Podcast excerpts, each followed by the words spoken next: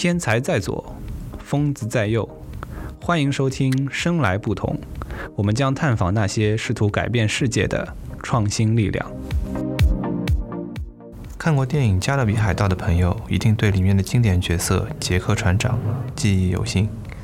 作为海盗，他表面蛮不讲理，甚至不择手段，但是内在的 Jack 却是一个有义气、够仗义的家伙，而且很聪明，喜欢冒险，却总是化险为夷。这与创业者精神似乎不谋而合。但人类主要是在陆地生活，蔚蓝的大海依旧充满了神秘感。想在海上创业学习，是不是异想天开呢？你别说玄乎，还真的已经有了。这个项目名叫 Unreasonable at Sea，中文翻译过来是“海上无理取闹”。这个名字感觉挺拽的，海上肆意妄为啊！然而这名字其实是一个前缀，它的背景是一家名叫 Unreasonable Group 的公司，创始人 Daniel Epstein，丹尼尔·艾普斯坦。当他获得本科学位的时候，就已经创办了三家公司。二零一二年，他甚至被评为三十岁以下前三十的企业家，被福布斯评为年度最具影响力三十强企业家之一。二零一三年，他在全球创业论坛上与 Richard Branson 一起获得了著名的世界企业家奖，听上去就觉得了不得。他们的官网首页有这么一句话。我们的目标是作为二十一世纪创业的催化剂，并集中力量来解决我们时代的最大挑战。这句话很玄很虚，画了一个很大的饼。再来看整个 group 的结构，一共分为八块业务，里面包含有孵化器、有投资、有智库，甚至还有独立的媒体部门。不难发现，这是一家为了创业者挖空心思的企业。每块业务看似独立，却又相互联动。我们本期重点介绍其中的 Unreasonable at Sea，后续会有专题一一为大家分析它旗下的几大块业务。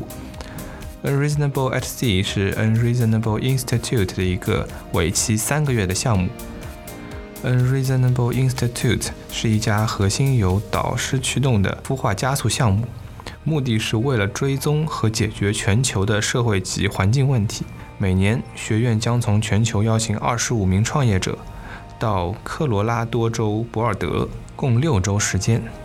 这些创业者将有机会得到全球最顶尖的五十名创业导师的培训，同时有机会接触到超过二十家风投机构，得到法律及设计方面的建议，同时在投资人及合伙人面前进行宣讲。二零一二年第一期招募，二零一三年正式起航。五十个创业项目将从美国圣地亚哥港出发，途经十二个国家、十四个国际化港口，经历一百零五天的全球之旅。其中第四站是中国上海，第五站是中国香港。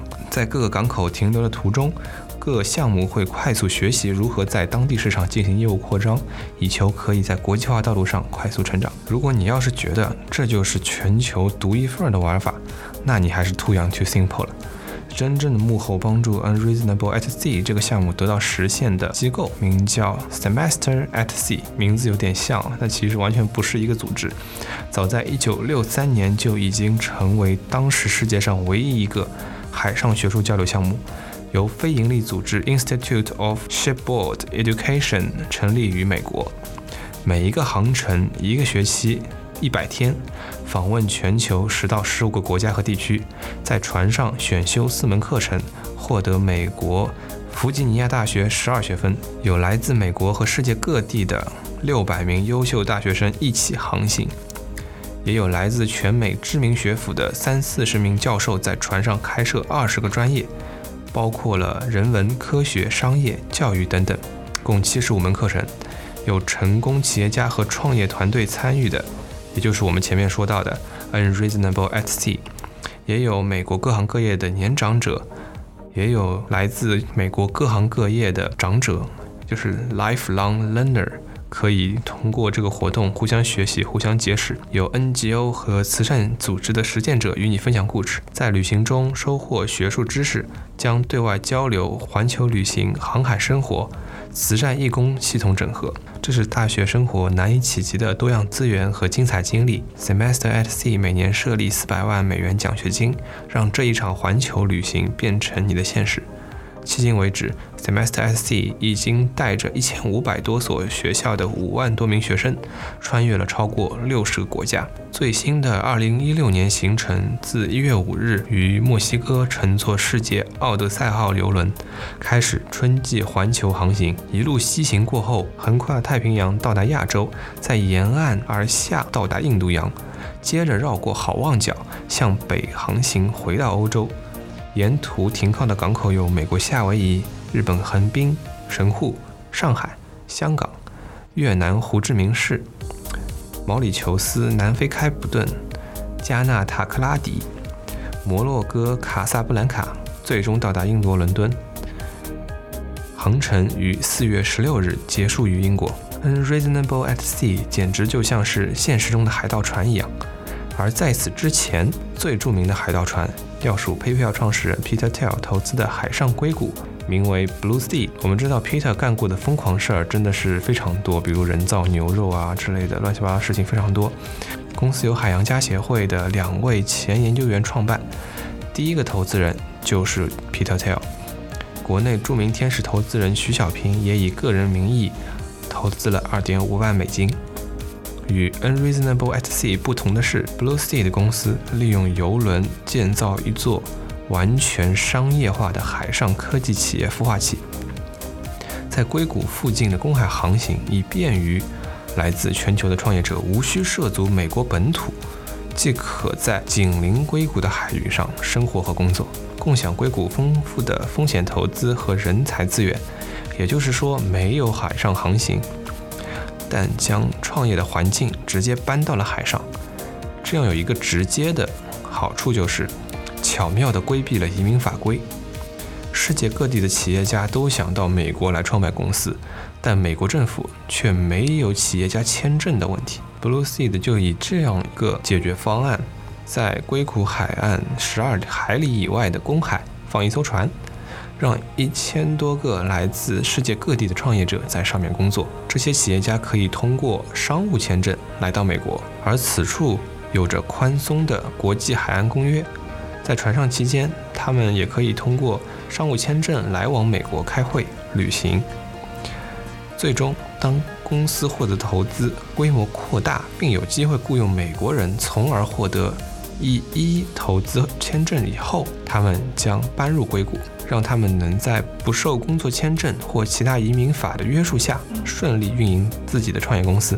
Blue Sea 的创业游轮不仅拥有健身房、娱乐场、现代化办公室、高速宽带和宿舍，并且花费并不贵，每个人每月的费用为一千二到三千美元，与岸上的生活花费相当，可接纳一千多名创业者。Blue Sea 也得到了科技创业者和投资人的极大认可。希望这个项目得以实现，共同将 Blue Sea 打造成国际水域上的硅谷。还有一项研究数据显示啊，对离岸创业有需求的创业公司中，美国占到百分之二十点三，印度占到百分之十点五，澳大利亚为百分之六。至于需求的原因，除了免签证、高度保密性以外，更重要的还是与硅谷资本人才对接的机会。尽管目前还有网络、电力与暴风雨等问题等待解决，但 Blue Sea 的这个计划仍然给人感觉是野心勃勃。可惜，最终蓝图没有得以实现。这个看似美好的项目因为各种原因失败了，但它依旧给我们勾勒了一个能够在海上创业生活的美好愿景。所幸，Unreasonable at Sea 还在继续。大海就是有这种非凡的魔力。有位法国水手在书里说道：“为什么要选择当一名水手，一直漂泊呢？”他这么回答道：“因为地平线一直在那儿，你想到达那儿，但你永远到达不了，就是那样，遥不可及，又难以放弃。正像永不止步的创业者，始终向往着看似遥不可及的远方，而前赴后继。”但我们心中仍旧有这么一个目标，那就是星辰大海。这里是生来不同，感谢大家的收听，我们下期再见。